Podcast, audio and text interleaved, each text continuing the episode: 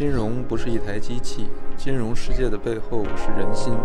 欢迎跟随我的博客一起探究那些伪装成经济术语的人心本质。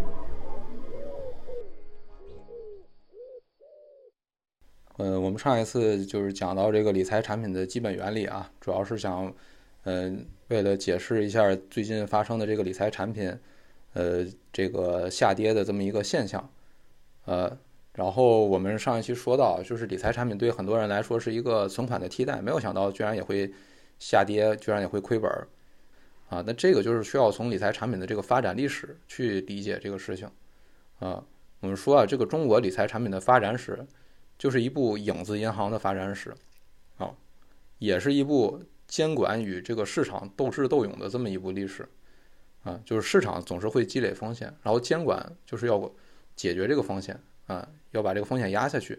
那实际上，中国的这个理财产品的这个历史就是这么一部，呃，互相就是你道高一尺，魔高一丈啊，道再高一丈二这种历史。嗯，我们这个理财产品呢，其实是从零四年开始的。这个零四年是呃发行了第一款人民币理财产品，是光大银行发的啊，那个叫阳光理财 B 计划啊。其实之前零三年的时候也发行过理财产品，但是那个。是中国银行发行的一个外币的理财产品啊。零四年我们发行了第一支人民币理财产品，那这个之后呢，就是我们开始进入了一个就是说理财产品时代吧。然后呃，自从发行了第一支理财产品之后呢，这个东西呢就是非常受欢迎啊，就发展的非常快啊。我们能看到一个数据啊，就是从二零一七年到二零啊，不是从二零零七年到二零一七年这个资管新规发布的前一年。这个理财产品的整个规模是从五千亿一直增长到了三十万亿，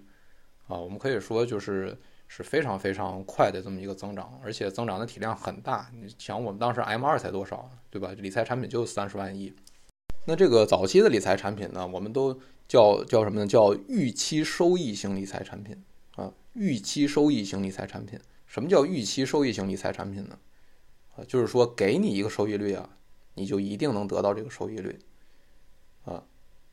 就是这个就不仅仅是本金刚兑了，这个都是收益都是刚兑的。就是说我比如说我这理财产品我写着百分之三收益率，你到时候一定能得到百分之三的收益率，啊，不多不少就百分之三，啊，说百分之五就就不多不少，到时候就百分之五，啊，这个也是为什么理财产品最早能做大的一个原因，因为它其实早期来说呢，它本金刚兑，收益也刚兑，那其实它性质上跟存款就是一样的。那我肯定是愿意买理财，不愿意去存款了。那理财的收益比存款高很多呀，对吧？那它的这个基本的原理是叫什么原理呢？就是叫资金池原理。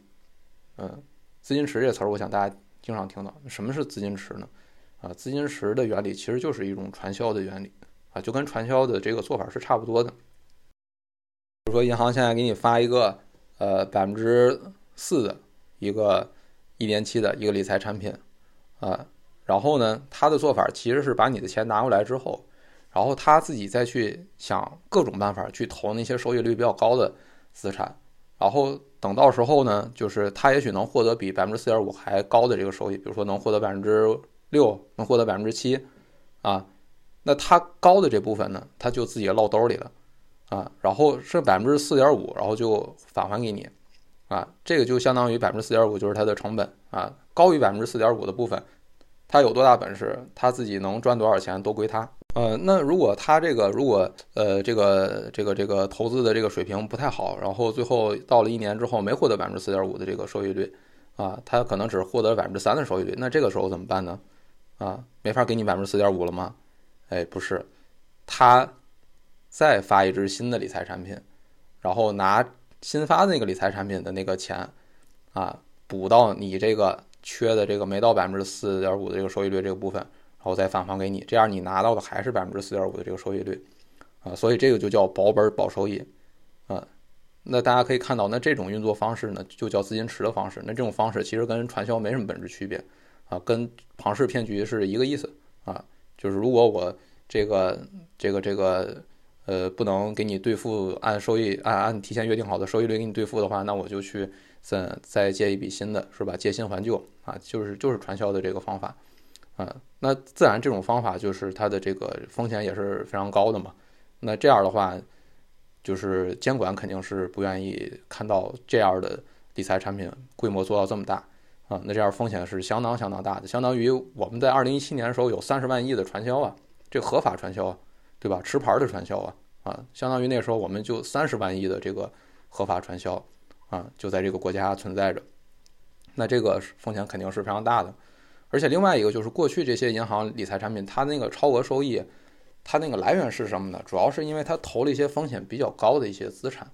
啊，比如说我举个例子，二零一七年的时候，这个银行理财配非标的这个比例啊是有百分之十六，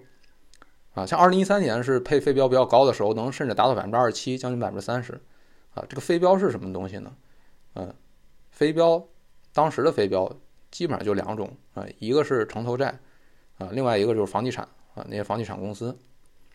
啊，这两个基本上是各占了百分之五十吧，这两个就是呃占了大头，呃，那我们可以看到，如果说城投这个东西还是一个薛定谔的这个无风险利率的话，可能还安全一些，但是你剩下那一半的都是投在房地产的，那这个可就是呃风险很高了，因为房地产能付你这么高的收益率，当时的飞标经常是百分之六甚至百分之八以上的这个收益率的。啊，你能有这么高收益率，都靠你去，呃，配给这个房地产企业，相当于把钱借给了房地产企业。那房地产企业是靠房价的持续上涨才能赚这么多钱。所以说，我们过去的这个银行理财的超额收益呢，又是跟房地产、跟房价上涨这个事情绑绑在一起的。所以说，整个的这个风险就非常大。你想，我们当时有三十万亿的这么一个传销，而且这个传销的底层资产是这个，呃，房地产企业的这个，呃，贷款。所以呢，就是一个风险很高的一个东西。那我们当时，呃，在二零一八年的时候呢，监管就是下定了决心要治理这个事情。那就是我们当时看到的这个非常有名的就是资管新规啊，就是就是要解决银行的这个理财产品的这个问题。呃，当时资管新规发出来之后，其实真正最最重要而且最狠的一个措施呢，其实就是那个。从贪余成本法转型成净值法记账，啊，是这个部分。我记得很多人当时看到资管新规啊，网上有列了总结什么资管新规很多条是吧？呃，要点啊，很多人其实最不理解的就是没听说过的，甚至就是那一条，就是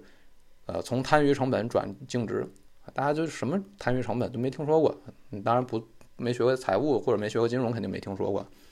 啊，但其实就是这条大家大部分人不懂的这个。这一条其实是最狠的，是最重要的一个地方。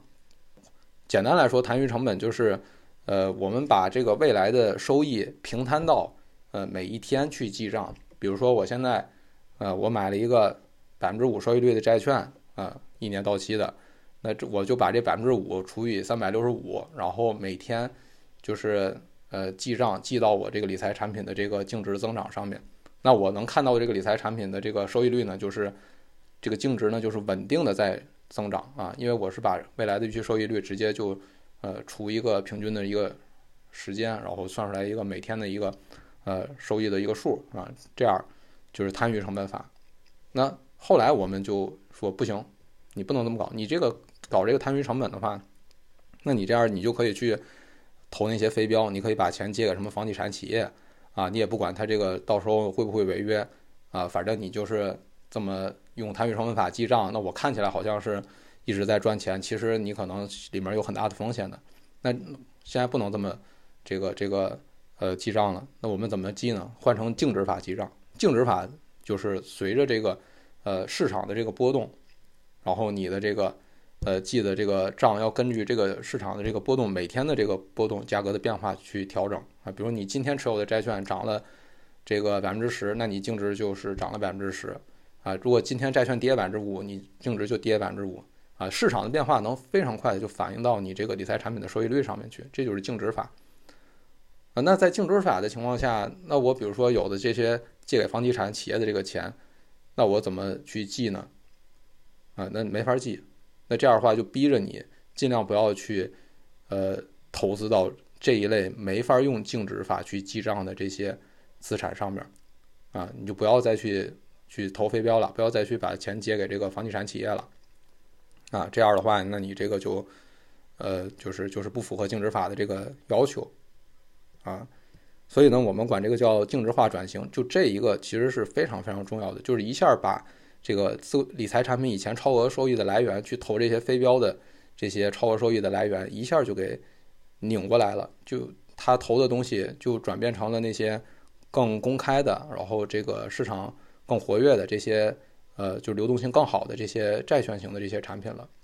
啊，那这个资管新规呢，当时规定了一个过过渡期啊，因为你不能说。你发了这个资管新规，你就瞬间让所有的产品就直接全都变成净值型，是吧？当时最早定的是二零二零年底，呃，过渡期结束，所有的产品都要完成转型，呃，但后来因为疫情又推迟了一年，呃，推迟到了二零二一年底，呃，那到了这个目前为止呢，就到了最新我们数据更新到二零二二年六月底，这个净值型的理财产品现在已经是占比百分之九十五了，啊，就几乎所有的。理财产品基本上都完成这个净值化转型了，嗯，呃，呃这也是为什么我们一直到今年才开始大面积的感受到理财产品也会亏损这个问题，啊，就是因为直到今年这个大部分理财产品才转型成净值型的这个理财产品，啊，才开始就是就是它的这个净值，它的这个投资的这个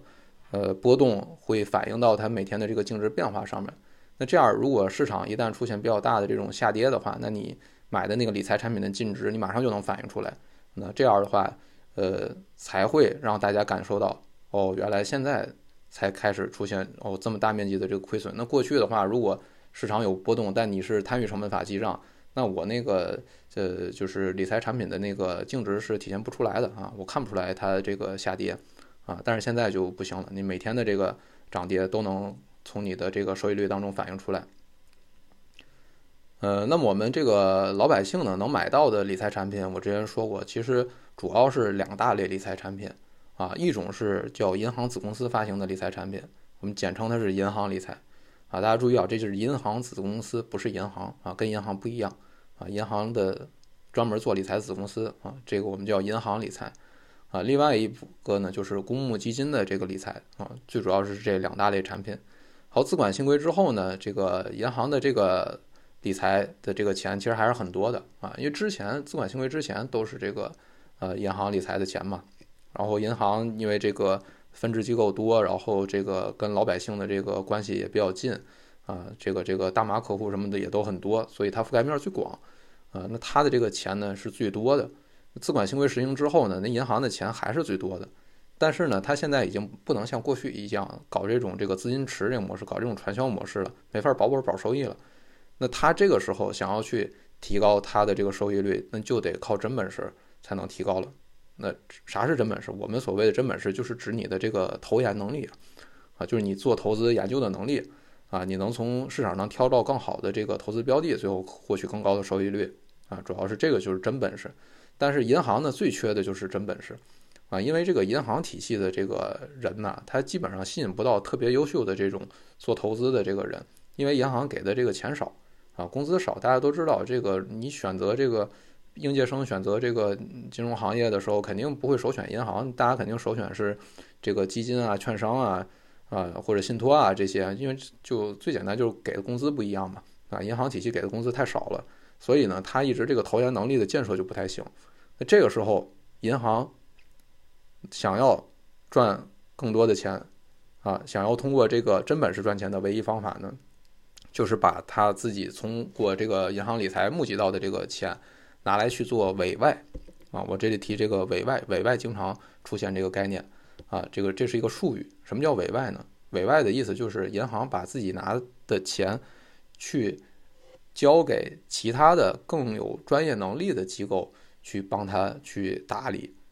啊，这个就叫委外。比如说，银行现在我自己有钱，但我不会投资，我现在去请一个呃证券公司的这个来帮我做这个投资啊。证券公司你给工资高，你那边吸引了很多这个做投资研究的人才是吧？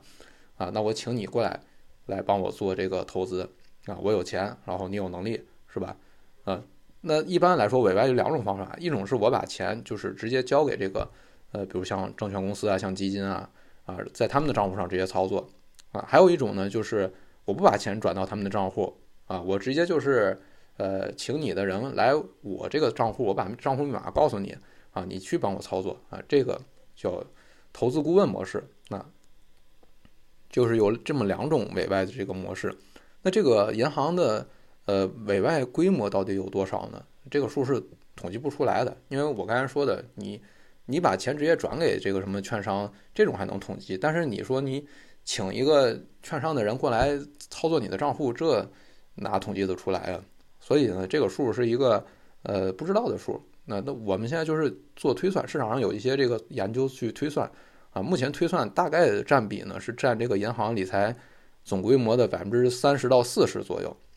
啊，就说银行理财的钱，就你买的银行理财的钱，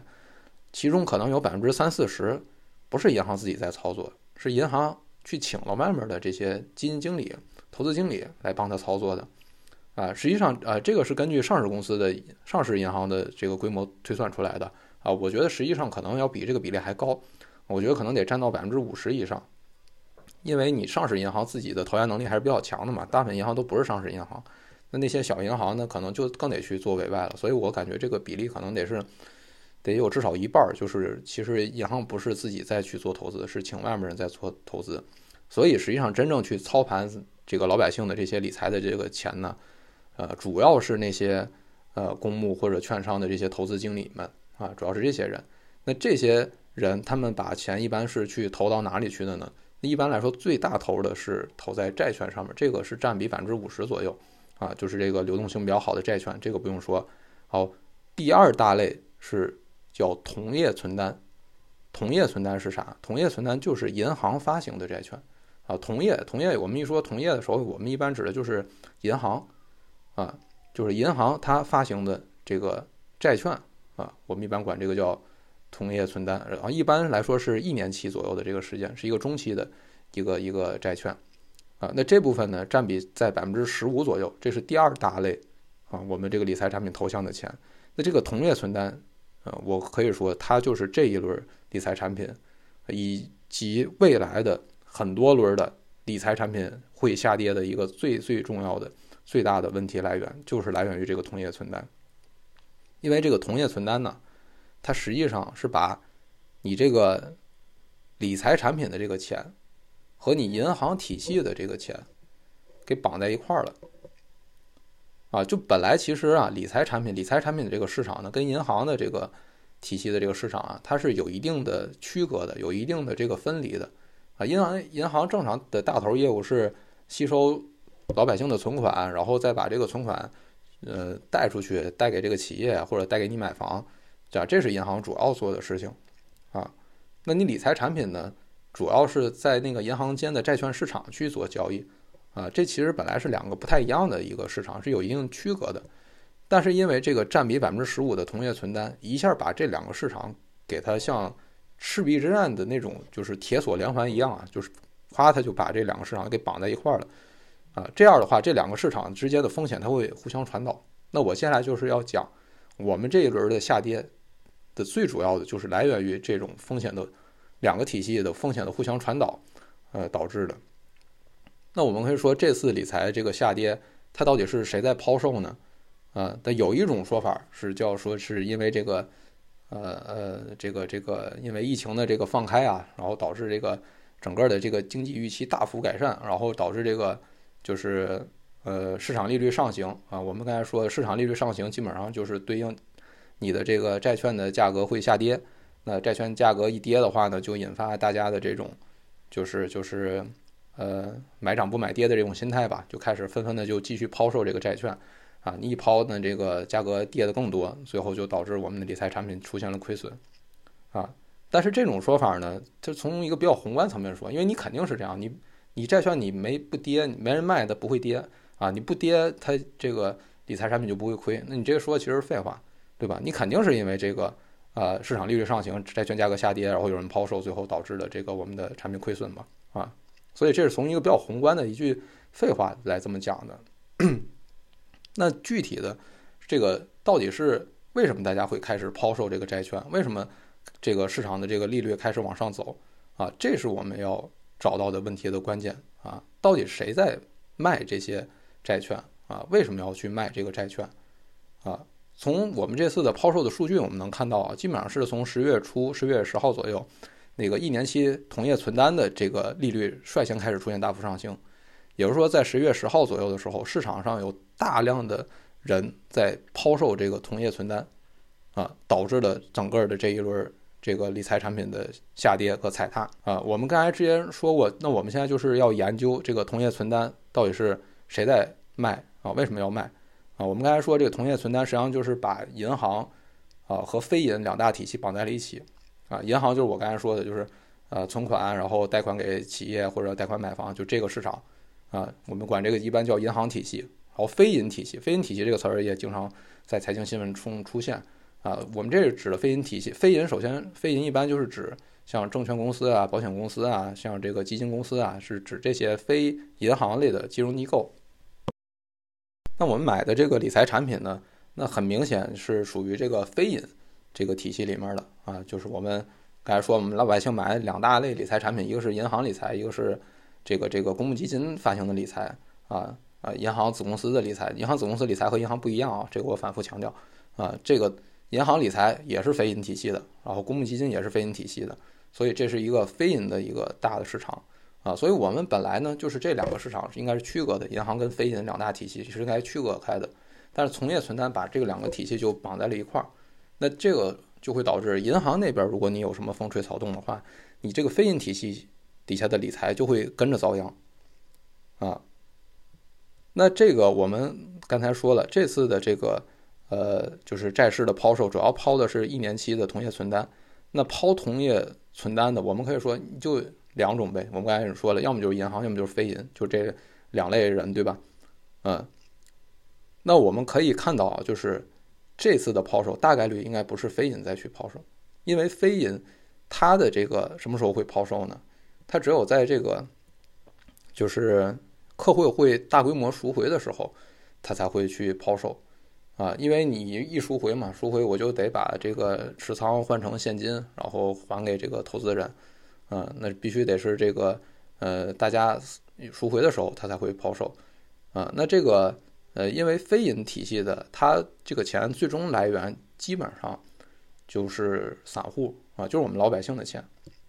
那除非是我们老百姓啊率先感觉到了这个市场发生了什么变化，然后呃开始这个赎回，那我们非银这边才开始才可能会去抛这个同业存单。呃，但事实情况是我们这次就是老百姓基本上是看到了债券下跌，看到理财产品下跌之后才开始大规模赎回，是一个比较滞后的。一个呃环节啊，另外一个我们也能想到，我们说我们散户哪能去研究的明白什么好市场利率还实际利率上涨下跌啊，什么货币政策，这太复杂了。你这个你老百姓你哪懂这个呢？老百姓不太可能根据所谓什么经济预期大幅改善，然后预期未来这个央行会收紧货币政策，就不太可能会通过这一套做决策的啊。所以我认为这次。率先抛售的肯定不是老百姓，呃导致的这个率先抛售，那剩下的大概率就是银行在率先抛售这个同业存单。那这个银行它没事儿为啥要去这个这个抛这个同同业存单呢？啊，那这里面我可能就要呃介绍一个呃更加呃就是不仅是经济了，是一个政治经济的一个背景了，就是我们这个国家的银行啊。虽然叫商业银行，但它并不是单纯的为了挣钱、为了做生意赚收益而存在的一个银行。我们国家的银行，其实在赚钱以外，它还有一个很重要的功能，就是它要承担我们政府的宏观调控的任务。啊，我们的银行其实是一个隐藏的政府机构。啊，就是，呃，在九十年代的时候，就朱镕基说过这么一句话，就是什么叫银行体系独立？啊，不是让你独立于党中央和国务院，啊，银行体系独立是要独立于地方政府，啊，当时朱镕基说过这么一句话，为什么说这么一句话呢？就是因为当时的银行体系其实，呃，所有的这个政府的高级官员都心里清楚，它是我们实行宏观调控的一个工具，啊，它是执行我们中央的意志、执行我们中央的经济目标的一个很重要的一个渠道，啊。那我们中央有的时候，地方政府总会跟我们中央的一个想法呢有这个就是出入啊，会搞一些小动作。这个时候呢，我们就需要让银行听我们的啊，不要听这个地方政府的，所以才会来这么一句，就是银行独立，银行体系独立，不是要独立于党中央和国务院，而是要独立于地方政府啊，中书记才会说这么一句话。所以我们说，我们国家的商业银行是一个隐藏的政府机构啊，是市场上的一个藏着的手啊，它不是看不见的手，它是一个藏着的手。这次的这个同业存单的抛售，很大可能是因为银行受到了这个政府部门的窗口指导，要给实体经济放贷款啊，为了支持实体经济，要给实体经济放贷款，但银行手上呢又没有足够的现金，那这时候怎么办呢？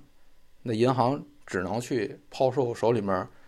比较流动性好的资产，然后尽快的变现啊。那银行手上什么样的？东西流动性比较好呢，啊，首先是这个利率债，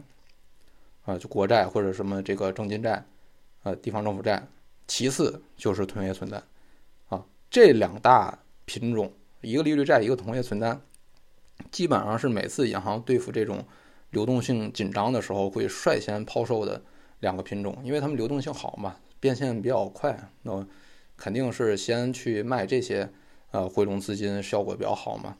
所以我们能看到啊，其实这一次不光是同业存单的那个利率大幅上行，大家可以看十一月十号同业存单利率大幅上行的同时，基本上，呃，国债、十年期国债和国开债啊这些活跃的这个利率债品种利率也大幅上行啊，大家去看那个数据就能看出来啊，就是这两种利率债跟同业存单利率是同时大幅上行的。那我们可以说，这次一定是银行为了回收流动性而抛售的这个。呃，同业存单，那我们怎么证明他为了他回收这个流动性，他是为了去贷款给实体经济部门，而不是其他原因呢？那这里就有一个很重要的另外一个利率啊，就是短期的一个利率，我们看它怎么样呢？因为银行借银行如果有资金需求的话，它要么是长期需求，要么短期需求，对吧？它短期需求的话，它有一个方法就是去借我们一叫做隔夜或者叫七天资金的。这么一个品种啊，这个资金的利率呢，呃，一般在市场上就是叫 D 二啊，D 二零零一或 D 二零零七啊，搜这个关键词就能搜到啊。这个一个是隔夜的，一个是七天的。这个如果银行短期缺钱的话，他们会首先去借这两个呃品种的钱。那我们可以看到，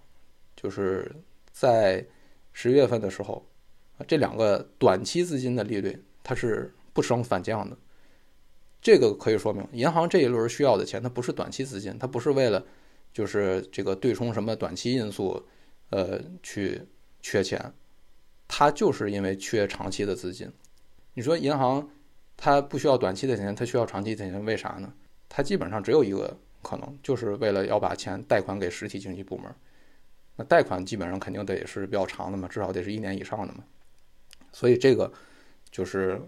我们这次。啊，银行抛售同业存单的一个比较重要的一个原因，其实就是受到了这个政府的窗口指导，要支持实体经济啊，导致的这么一次同业存单抛售，然后接下来导致整个呃债券市场的这个恐慌，然后导致了这个呃产品净值理理财产品净值下跌，然后导致了这个呃我们大家这个就是老百姓开始看见这个理财下跌了，开始慌了，然后又开始赎回，最后踩踏。所以我们可以看啊，就是这一轮理财产品净值下跌，啊，两大功臣，一个是资管新规的精致化转型，啊，这是第一个，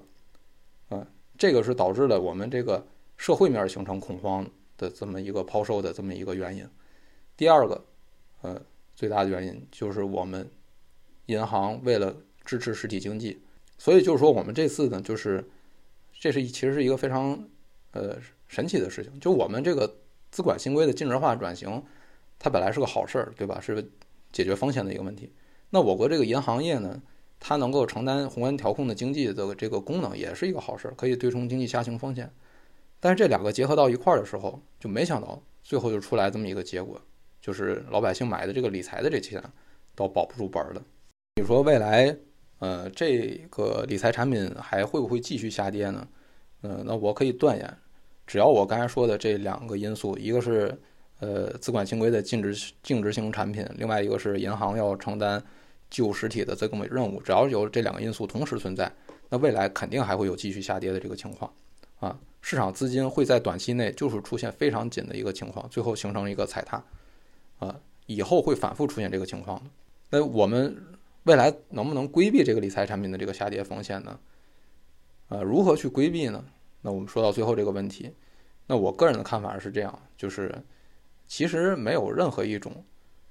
产品或者说呃金融产品或者说理财产品是一个绝对安全的东西。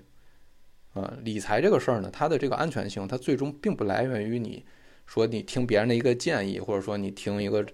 是是是什么这个这个公众号的建议，说你买个好产品啊，然后你以后就能高枕无忧了，它不是的。啊，理财的安全性，它应该来源于你自己的知识学习和你认知的提升。啊，这里面呢，我想引用一句，就是呃，格雷厄姆说过的一个话。格雷厄姆在这个《聪明的投资者》里面说过这么一段话啊，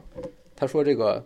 投资者能够指望的回报，呃，在一定程度上与其承担的风险成正比的。对此，我们不能苟同。”投资者的目标收益率更多的是由他们乐于且能够为其投资付出的智慧所决定的。呃，图省事儿且注重安全性的消极投资者，理应得到最低的报酬；而那些精明且富有经验的投资者，由于他们付出了最大的智慧和技能，则理应得到最大的回报。啊，所以说呢，就是世界上没有不付出代价就能获得的收益啊。呃，我认为规避风险的唯一方法还是要提高自己的资质水平。啊，今天就先到这儿。